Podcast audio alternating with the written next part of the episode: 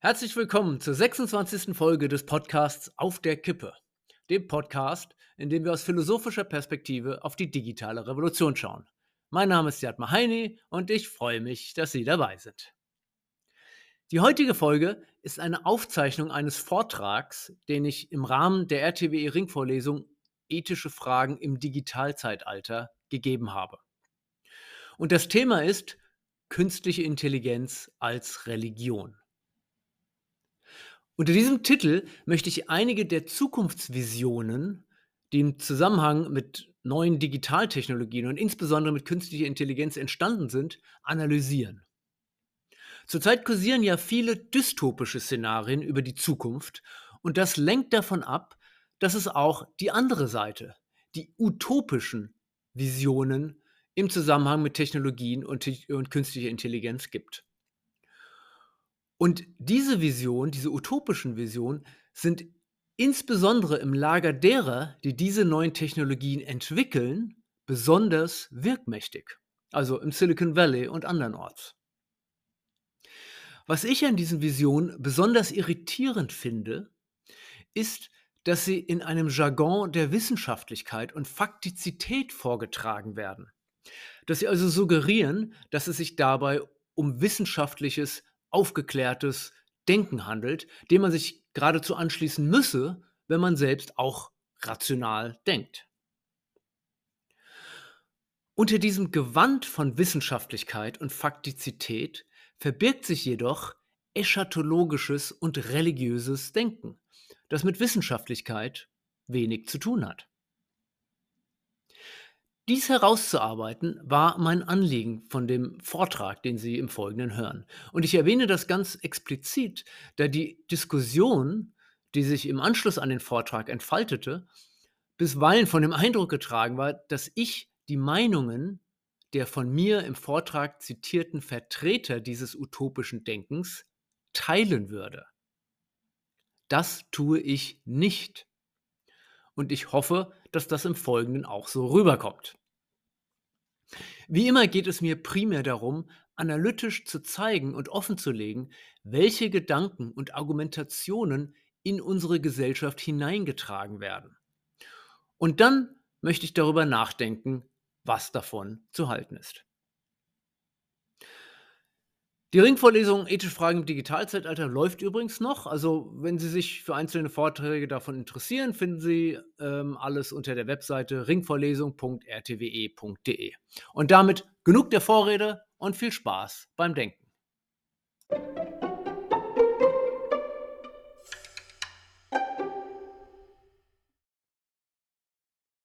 Noch nicht Noch nicht ist die Antwort, die Ray Kurzweil, Ray Kurzweil ist Chief Technologist bei Google, also er gibt gewissermaßen die, äh, die Technologie-Roadmap von Google vor. Er ist äh, ähm, KI-Legende, Technologie-Legende im Silicon Valley. Er ist Berater der amerikanischen Regierung in Technologiefragen. Und noch nicht ist die Antwort die Ray Kurzweil auf die Frage gegeben hat, existiert Gott?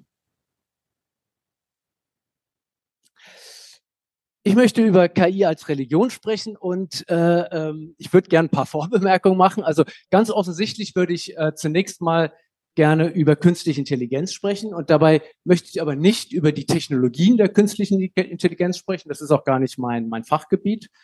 Ähm, ich möchte auch nicht, auch wenn das zu meinem Gebiet gehört, ähm, über die Auswirkungen künstlicher Intelligenz auf konkrete Aspekte des Menschseins und der Gesellschaft, also wie zum Beispiel die Zukunft der Arbeit oder ähnliches, äh, sprechen.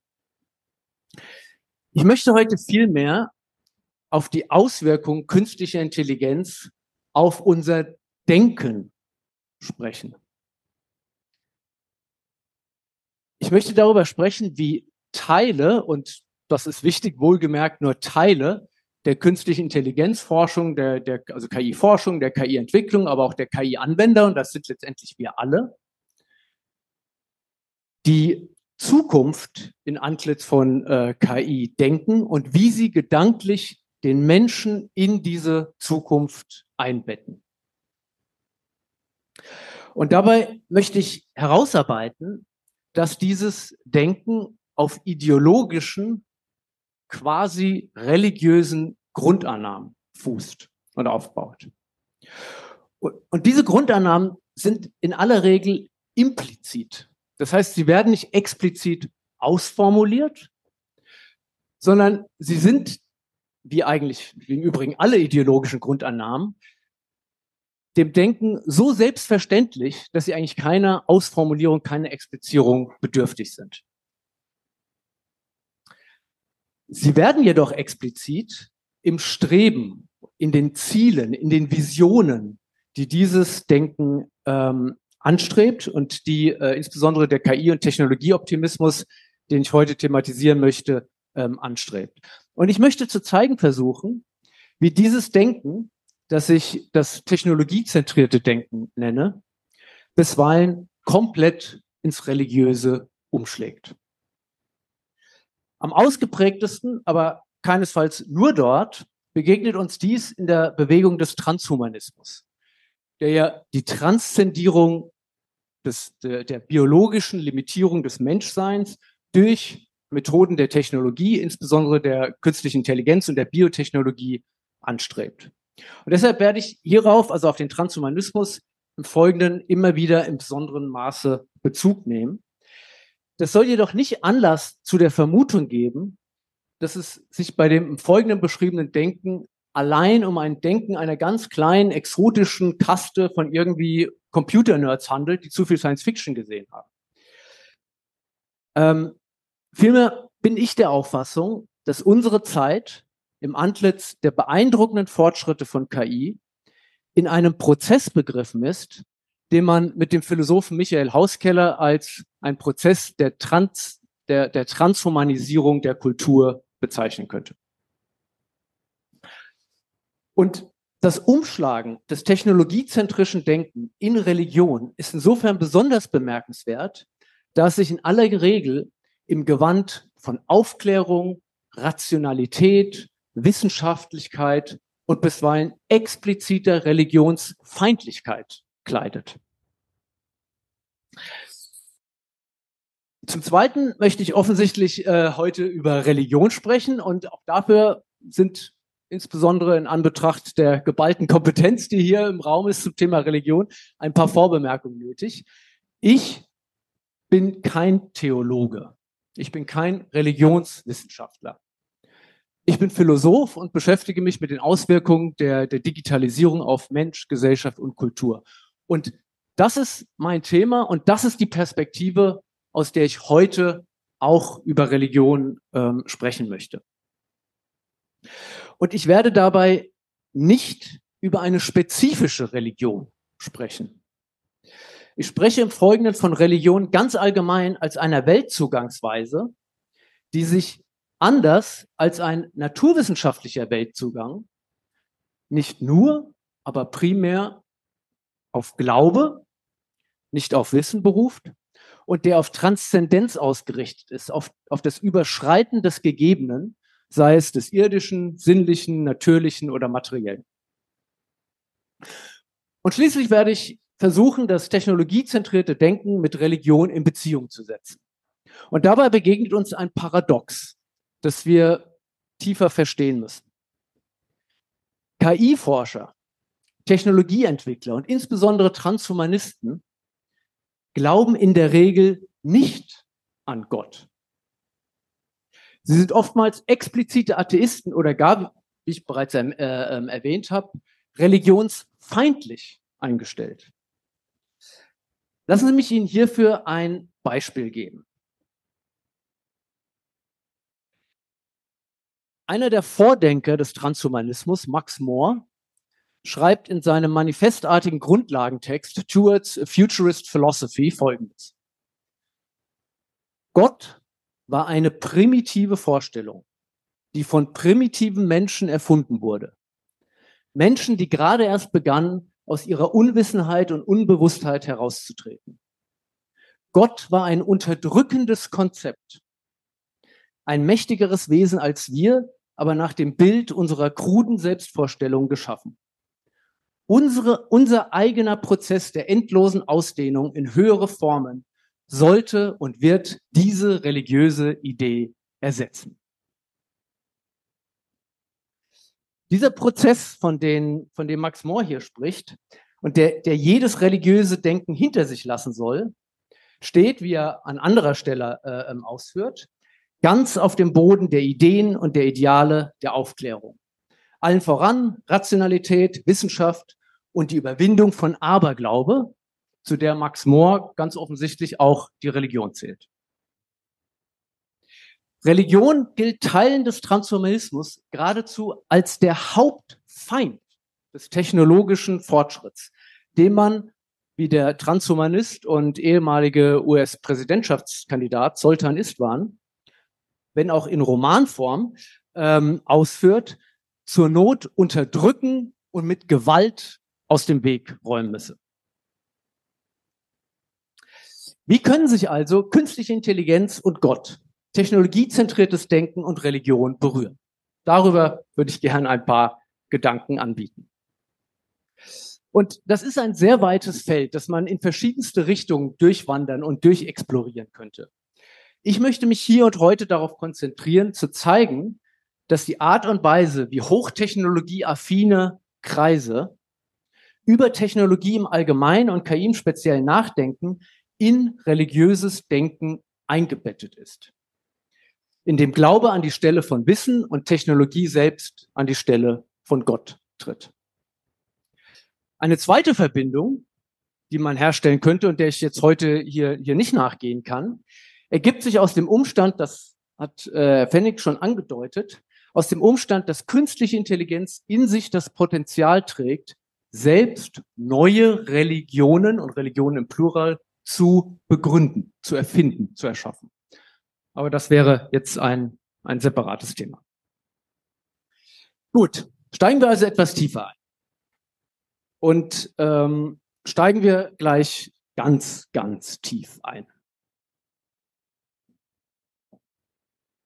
Macht es Sinn, an Gott zu glauben?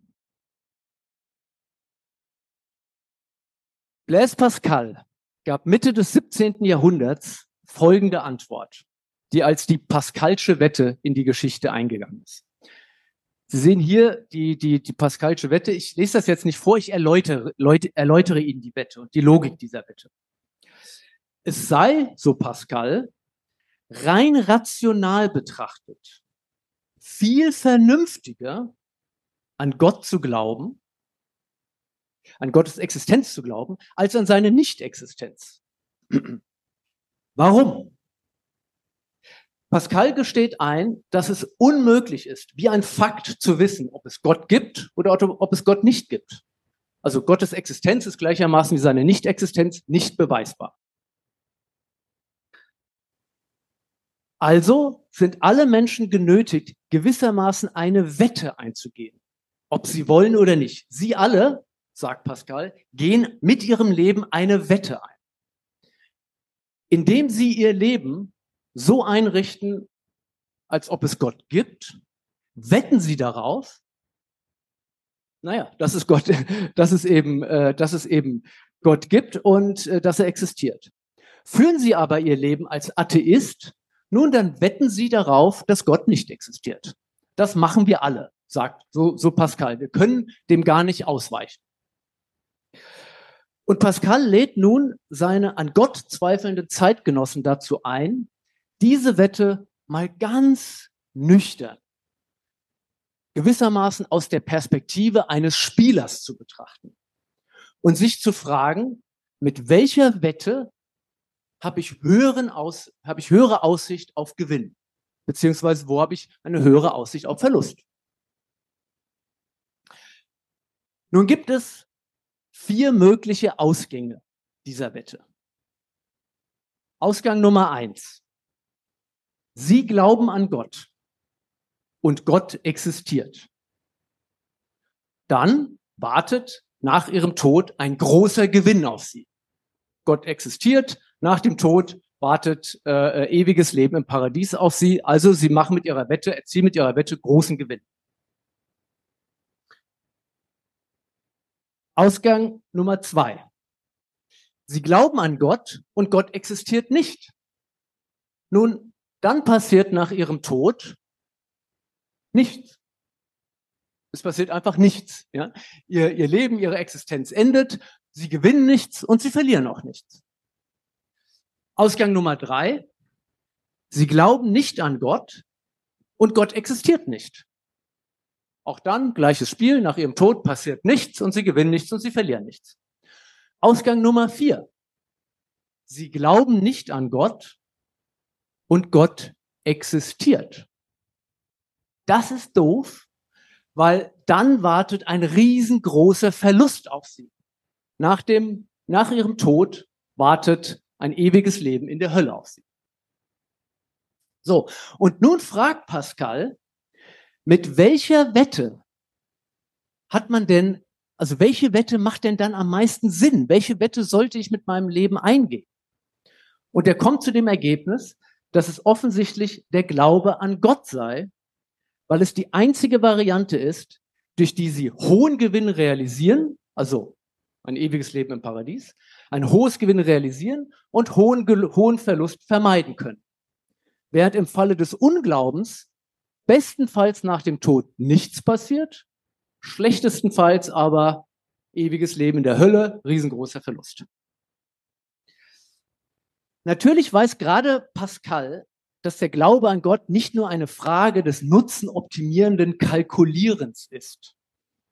Aber man muss sich bewusst machen, dass Pascal Zeitgenosse von Kepler, von Galilei, von Descartes und von dem in seiner Zeit aufkommenden Rationalismus, von dem in seiner Zeit aufkommenden naturwissenschaftlichen Denken ist, das immer mehr die Religion und den Glaube auszuhöhlen beginnt.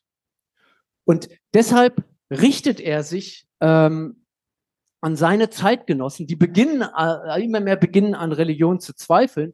Und er möchte zeigen, dass auch ein zweckrationales Denken, auch das eigentlich zu der Schlussfolgerung kommen müsste, dass es mehr Sinn macht, an Gottes Existenz zu glauben, ähm, als an seine Nichtexistenz. So, und jetzt wird's für den weiteren Verlauf wichtig. In Pascals Wette stecken zwei implizite Annahmen drin die ihm und all seinen Zeitgenossen so selbstverständlich waren, dass er gar nicht drüber reden musste. Annahme Nummer eins. Irgendwann wird jeder Mensch sterben. Und indem sie sterben, indem jeder Mensch stirbt, wird jeder Mensch unausweichlich mit Gottes Existenz oder Nichtexistenz konfrontiert. Annahme Nummer eins. Annahme Nummer zwei. Das irdische Leben hier im Hier und Jetzt ist kein Paradies.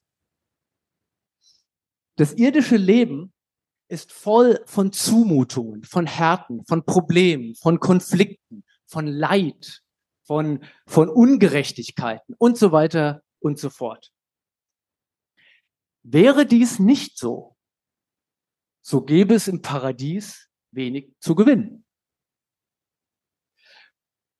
Wie ich im Folgenden versuchen werde zu zeigen, vertritt das technologiezentrische Denken des Digitalzeitalters die Auffassung, dass diese Wette heute nicht mehr zugunsten des Glaubens an Gott aufgeht. Es gibt eine bessere Lösung. Ich werde später darauf zurückkommen. Das ist echt anstrengend, dieses Mikrofon hier zu halten dabei, aber gut. ähm, ich habe gerade das Digitalzeitalter äh, erwähnt. Was meine ich damit? Das Digitalzeitalter ist die Fortführung der Moderne mit anderen Mitteln. Ein wesentlicher Teil des Projekts der Moderne und der Aufklärung lag neben der Entfaltung von Rationalität und Vernunft in der Beherrschung der Natur mit den Mitteln von Wissenschaft und Technik. Die beiden Gründerväter der naturwissenschaftlich-technischen Methode, René Descartes und Francis Bacon, formulierten es im 17. Jahrhundert, also auch in der Zeit ungefähr von Pascal, so. Der Mensch solle sich, Zitat, zum Herrn und Meister der Natur machen, beziehungsweise sich die Natur untertan machen. Damit gemeint war, dass der Mensch mit Naturwissenschaft und Technik Instrumente in der Hand halte, mit der er die Natur beherrschen und nach seinen Zielen gestalten könne, um dadurch die Menschen von den Zwängen der Natur befreien und zu mehr Glück und Wohlstand führen könne. Das ist im Grunde genommen ein wesentlicher Teil des Projekts der Moderne und der Aufklärung. Mit der digitalen Revolution erfährt dieses Projekt neue Mittel und neue Hoffnungen, ihr Ziel zu erreichen. Und diese Hoffnung ist dringend nötig, da die Aufklärung und die Moderne in Anbetracht der Gräuel des 20. Jahrhunderts, die den Glauben an eine bessere Welt durch mehr Rationalität und in Anbetracht der ökologischen Krise, die den Glauben an die Beherrschung der Natur zum Wohle des Menschen gegen Ende des 20. Jahrhunderts aus guten Gründen bereits als gescheitert galt. Die Moderne und die Aufklärung galt im Wesentlichen als gescheitert, als, als ein gescheitertes Projekt. Tatsächlich ist die ökologische Krise ja nichts anderes als das Ergebnis des gescheiterten Versuchs, Natur mit technischen Mitteln zu beherrschen und auszubeuten. Und genau in diese Phase eines immer größer werdenden Fragezeichens hinter dem Projekt der Moderne, hinter dem äh, Projekt äh, der Aufklärung, beginnt sich mit der Erfindung des Computers die digitale Revolution zu entfalten. Und ihre Botschaft lautet, diesmal klappt es. Diesmal klappt es. Jetzt mit den neuen Mitteln der digitalen Technologie, jetzt wird all das möglich sein, was zuvor gescheitert ist. Die Natur- und Weltzusammenhänge Hänge, werden sich vollkommen entschlüsseln und technisch gestalten und zum Wohl des Menschen optimieren lassen. Der Mensch selbst werde sich bio- und digitaltechnologisch optimieren und zu einer neuen, besseren Spezies äh, formen lassen. Die Gesellschaft werde so umgestaltet werden können, dass sie Wohlstand und ein gutes Leben für alle biete. Nun geht die digitale Revolution ja tatsächlich einher mit unzweifelhaft revolutionären Fortschritten in der Technologie. Angetrieben von diesen Fortschritten entfaltet sich ein technologiezentrisches Denken, an dessen Wurzeln ein Omnipotenzglaube an, in Bezug auf die Technik steht. Also ein Omnipotenzglaube, ein Allmachtsglaube in Bezug auf die Technik. Und dieser Omnipotenzglaube hat Vorläufer in der vordigitalen Moderne. Dort ist er an die Naturwissenschaft angeheftet und begegnet uns unter anderem oder vor allem in der Suche und im Glauben, eine Weltformel finden zu können, die alle Fragen des Universums werde beantworten können. Die digitalmoderne Version dieses Omnipotenzglaubens ist an die Technik geknüpft und glaubt daran, dass Technik buchstäblich jedes Problem werde lösen können. Das ist der Grundglaubenssatz, auf dem das technologie-religiöse Denken seine Kirche aufbaut. Die digitale Moderne hat der vordigitalen Moderne eine wesentliche Sache voraus. Zwar ist auch sie auf die reale Welt ausgerichtet, doch sie erschafft mit der Sphäre des Digitalen und des Virtuellen eine neue, beziehungsweise ganz viele Parallelwelten, in der der Mensch allmächtig bestimmen kann, wie sie aussieht, was in ihr passiert, welche Gesetze in ihr gelten und in welcher Daseinsform er in ihr sein möchte. Die virtuelle Welt ist sowas wie das Backup der Omnipotenzfantasie. Was sich in der realen Welt nicht verwirklichen lässt, lässt sich hier verwirklichen. Hier können Naturgesetze außer Kraft gesetzt, Menschen beliebig ihr Äußeres, ihr Geschlecht, wie auch Charakter und Äußeres ihrer Interaktionspartner äh, nach Belieben gestalten oder als freischwebender blauer Elefant sich ihres Daseins erfreuen. Das sieht man schön, äh, wie Mark Zuckerberg das Metaverse angekündigt hat. Alles ist möglich und ihm ist nichts Besseres eingefallen als ein Frau, äh, blauer, freischwebender Elefant. Aber gut. Doch um es noch einmal zu betonen, der Omnipotenzglaube richtet sich nicht nur auf die Welt des Virtuellen, sondern gerade auch auf die Welt des Realen und auf den menschlichen Körper und Geist. Wir werden uns seine Ausprägung noch näher anschauen, aber lassen Sie mich zuerst der Frage nachgehen, worauf gründet eigentlich der Omnipotenzglaube? Und das führt uns ins Herz der digitalen Revolution, nämlich der Entwicklung der Leistungsfähigkeit von Computern. Letztendlich lassen sich alle weitergehenden Hoffnungen, Visionen, Utopien und Fantasien der Digitalmoderne auf das Moore'sche Gesetz zurückführen. Das Moore'sche Gesetz, ja, das ja die exponentielle Steigerung der Computerleistungsfähigkeit ähm, vorhersagt. Und das Moore'sche Gesetz gibt es in ganz vielen Varianten. Eine der einfachsten Varianten besagt, dass sich die Anzahl der Transistoren auf einem Chip und damit die Leistungsfähigkeit des, des Computerchips alle anderthalb bis zwei Jahre verdoppelt. Das habe ich, also an anderer Stelle bin ich ja ganz tief mal drauf eingegangen und habe das tief beleuchtet. Das würde ich jetzt gerne hier an dieser Stelle äh, ähm, nicht tun. Ähm, entscheidend ist daran die Exponentialität der Entwicklung. Ja? Und ähm, die Exponentialität führt dazu, dass die Entwicklung der Leistungsfähigkeit eben zuerst relativ langsam und langweilig vonstatten geht und dann plötzlich umschlagt und explosionsartig ansteigt, wie es eben so alle exponentielle Entwicklung ähm, an sich haben. Und im Silicon Valley hat sich in Anspielung an eine alte Legende für die Zeit nach dem Umschlagen der Begriff die zweite Hälfte des Schachbretts etabliert. Und wir stehen heute Ende des ersten Quartals des 21. Jahrhunderts am Anfang der zweiten Hälfte des Schachbretts, auf dem jede weitere Verdoppelung der Leistungsfähigkeit von Computern die Möglichkeiten von Technologie um Dimensionen vergrößert und erweitert und damit auch die menschliche Weltreichweite. Und in der Tat hat es ja in vielerlei Hinsicht den Anschein, als entwickeln wir uns in eine Welt hinein, die wir noch vor kurzem für Science Fiction gehalten hätten. Fliegende Autos, gedankengesteuerte Körperprothesen, Designerbabys, geklonte und im Dunkeln leuchtende Katzen, KI-Bürgermeister, Gedankenlesetechnologie. All das ist bereits möglich und realisiert worden. Man könnte noch viel, viel mehr aufzählen. Anderes, wie die gentechnische Wiederbelebung ausgestorbener Tiere, das 3D-Drucken von menschlichen Organen oder Gehirn-Computerschnittstellen, sind in Arbeit. Das Moore'sche Gesetz ist selbst eine Art religiöse Prophetie. Denn es ist nämlich genau das nicht, was es vorgibt zu sein. Ein Gesetz. Zumindest nicht in einem, äh, in einem naturwissenschaftlichen Sinn. Es gibt keinen physikalischen oder anderweitigen Grund, warum sich die Anzahl der Transistoren auf einem Chip alle anderthalb bis zwei Jahre verdoppeln lassen soll.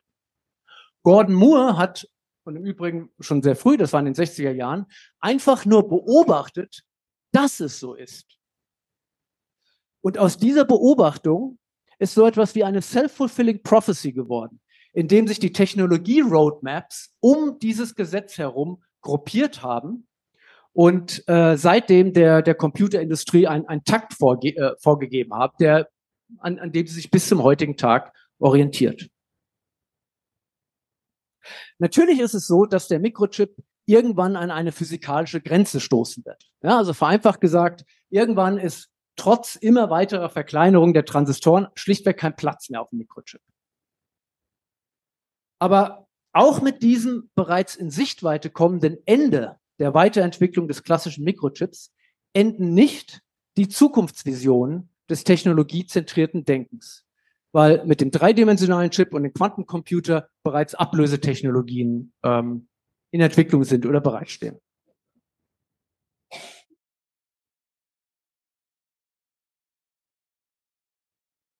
Das Moore'sche Gesetz ist der wesentliche Treiber der digitalen Revolution. Wie knüpft sich jetzt daran der Omnipotenzglaube an die Technik an? Die Logik dahinter ist die folgende.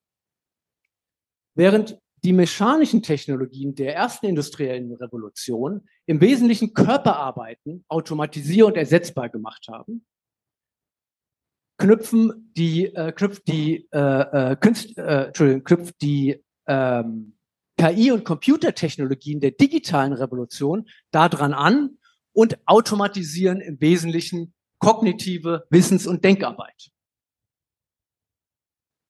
Künstliche Intelligenz simuliert menschliche Intelligenz und steigert dabei ihre Fähigkeiten exponentiell.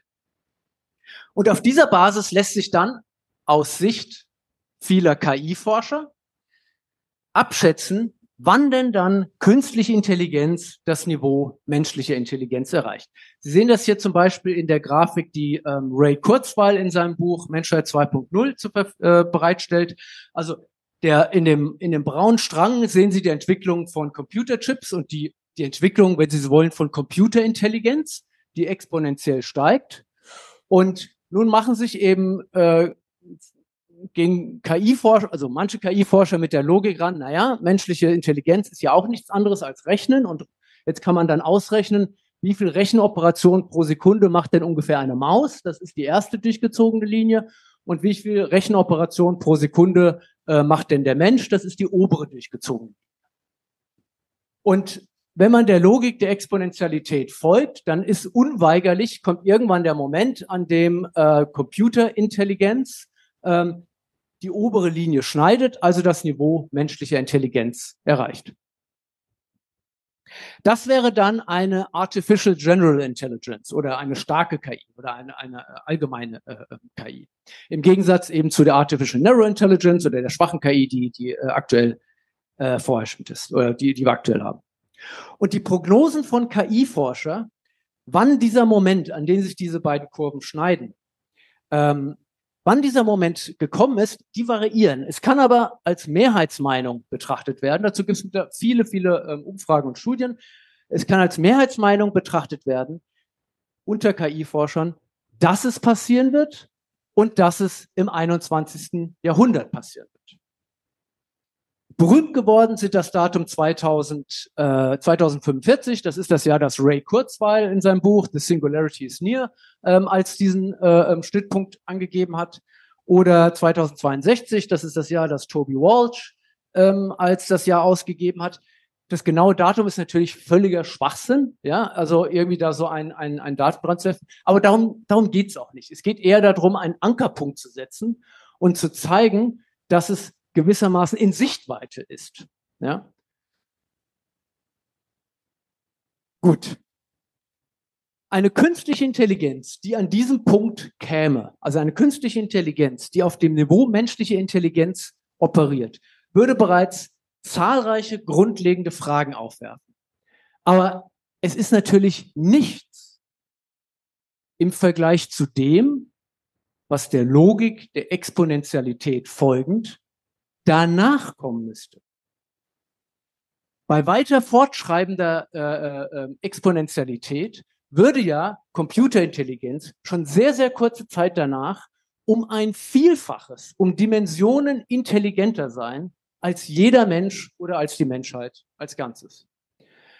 Das nennt man dann in der KI-Forschung Superintelligence, äh, ähm, ja, Superintelli äh, Superintelligenz. Und eine solche Superintelligenz würde sich, wie Nick Bostrom, Nick Bostrom ist äh, derjenige, der das, der das Thema so ein bisschen ähm, also am tiefsten exploriert hat und aufs Tableau gebracht hat. Eine solche Superintelligenz würde sich zu Menschen verhalten, so, so sagt er, wie menschliche Intelligenz zu der einer Fliege. Und für diesen Moment und die Zeit danach hat das technologiezentrierte Denken eine Bezeichnung gefunden die Singularität. Was ist die Singularität oder was hat es mit diesem Begriff auf sich? Nun, in der Physik ist die Singularität ein Moment, in dem die Naturgesetze, die physikalischen Gesetze nicht mehr gelten.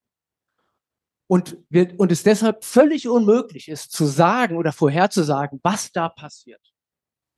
Und diesen Gedanken greifen KI-Forscher wie jetzt wie Ray Kurzweil und andere auf und sagen, in der Zukunft, wenn KI das Niveau menschlicher Intelligenz überschreitet, laufen wir auch in eine Singularität hinein, nämlich in einen Moment, in eine Zeit, in der wir überhaupt nicht verstehen und vorhersagen können, wie diese Welt aussehen wird.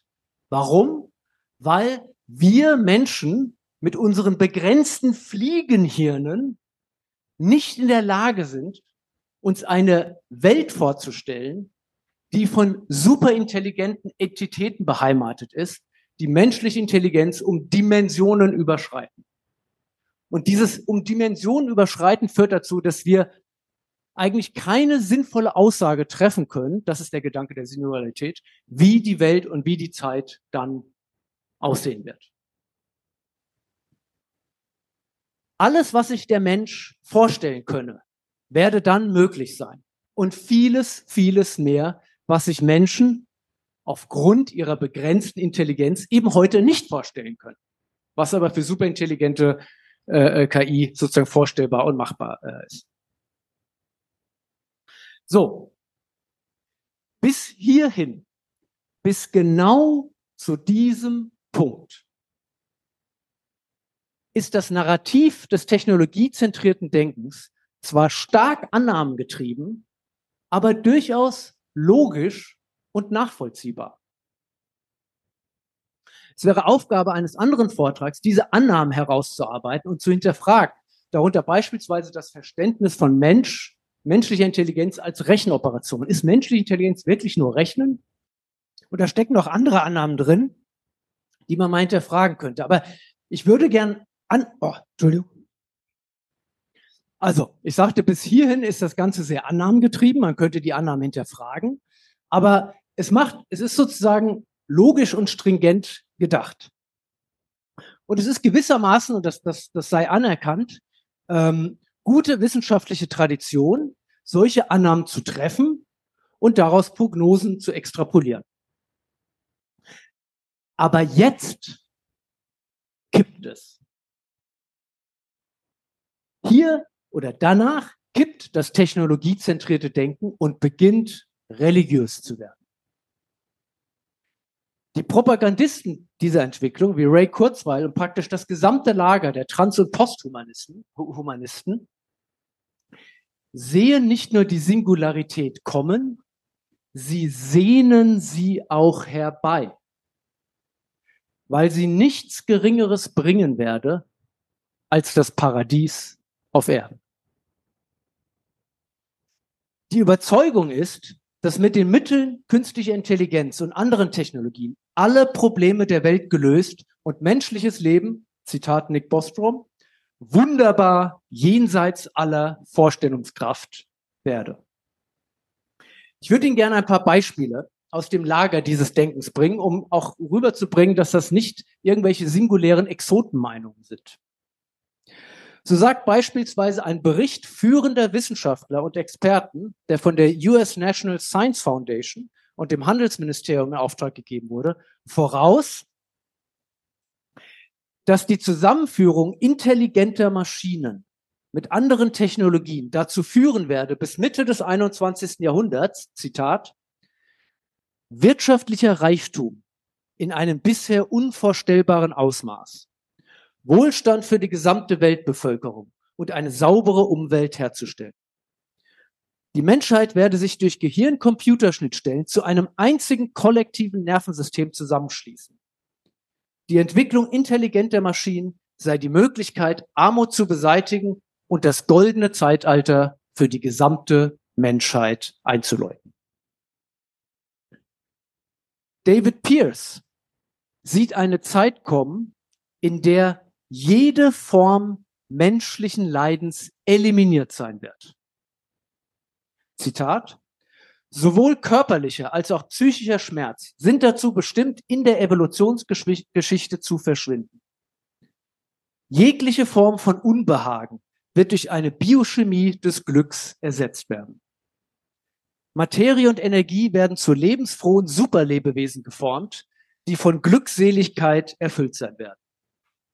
Unsere Nachfahren werden im Vergleich zu uns heutigen ein, ein Merkmal aufweisen. ein erhebendes und alles durchdringendes Glücksgefühl. Was uns erwarte, ist nicht weniger als die, Zitat, Materialisierung des Himmels auf Erden.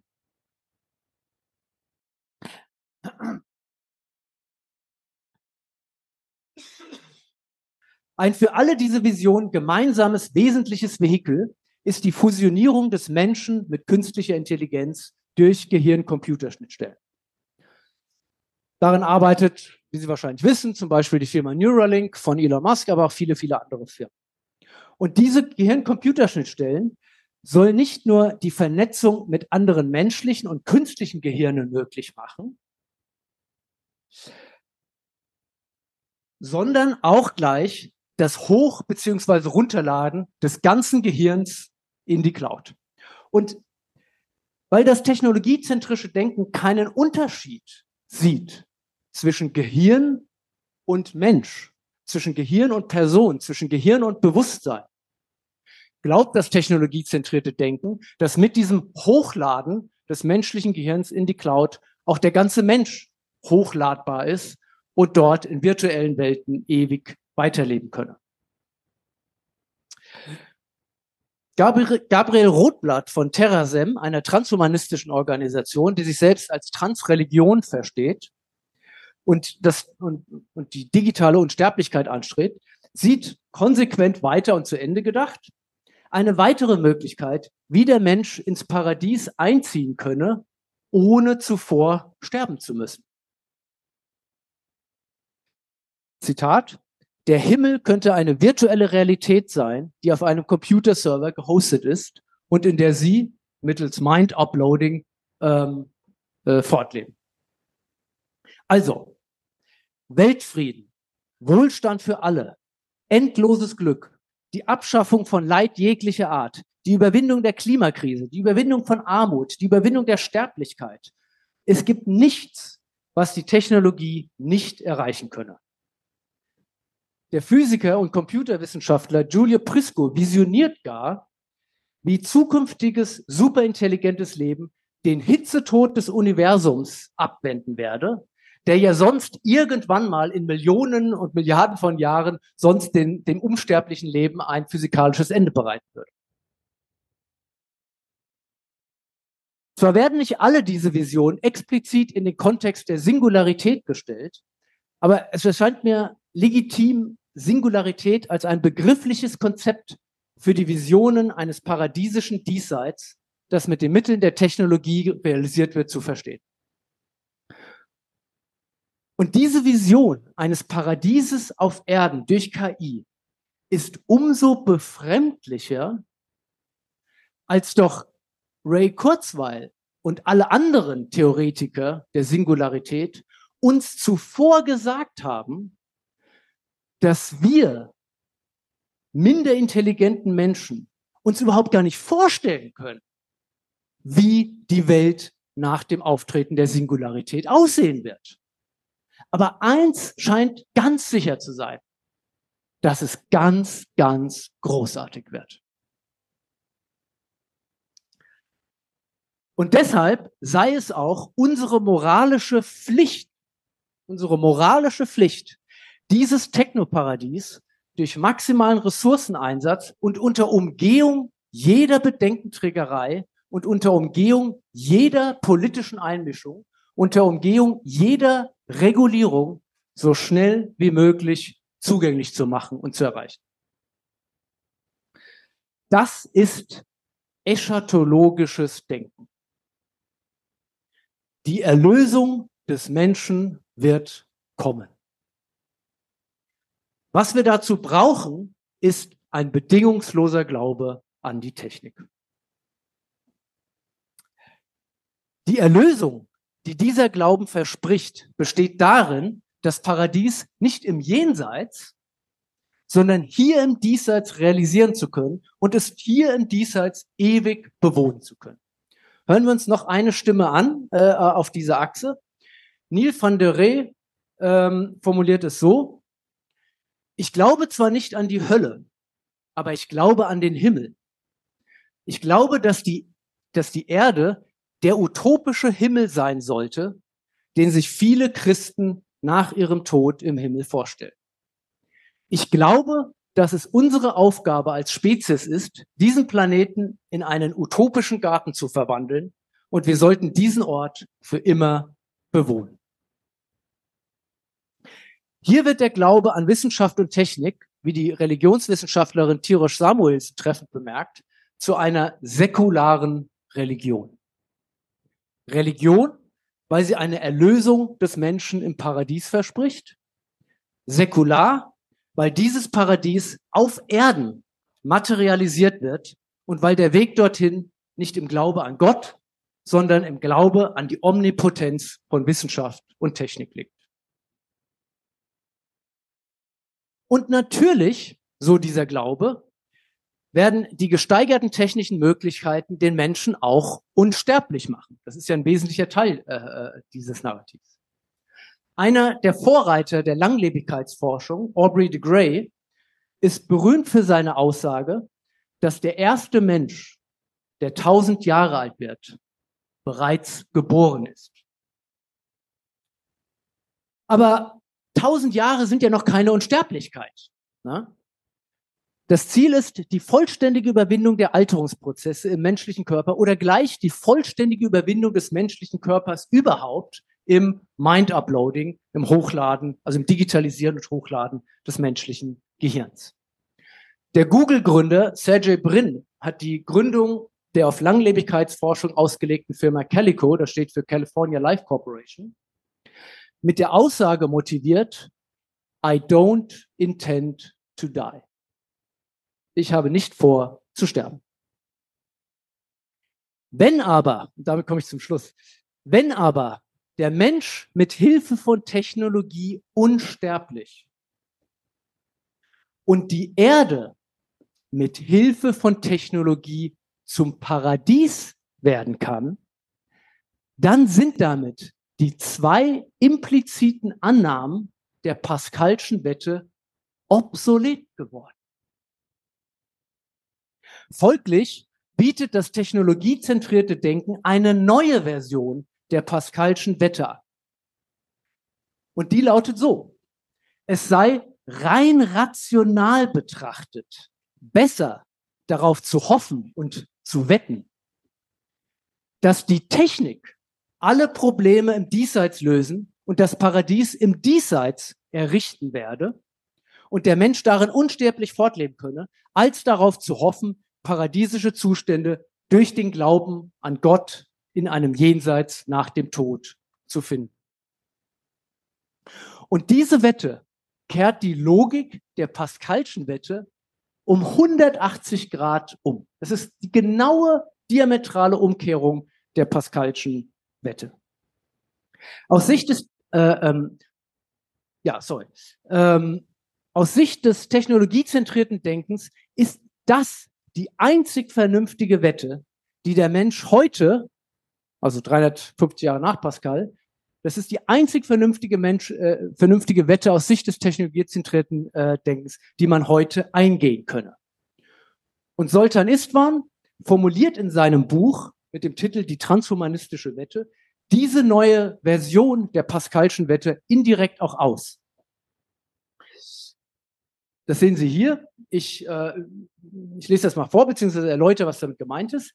Äh, Soltan Istvan schreibt, die Wette, also diese neue Version der Wette, ist für jeden vernünftigen Menschen die einzig logische Schlussfolgerung. Das ist genau das, was Pascal gesagt hat. Exakt das, was Pascal auch gesagt hat. Das ist die einzig rationale Schlussfolgerung. Aber er sagt, Sultan Istvan, es ist unmöglich zu wissen, ob wir nach unserem Tod unsterblich sein werden.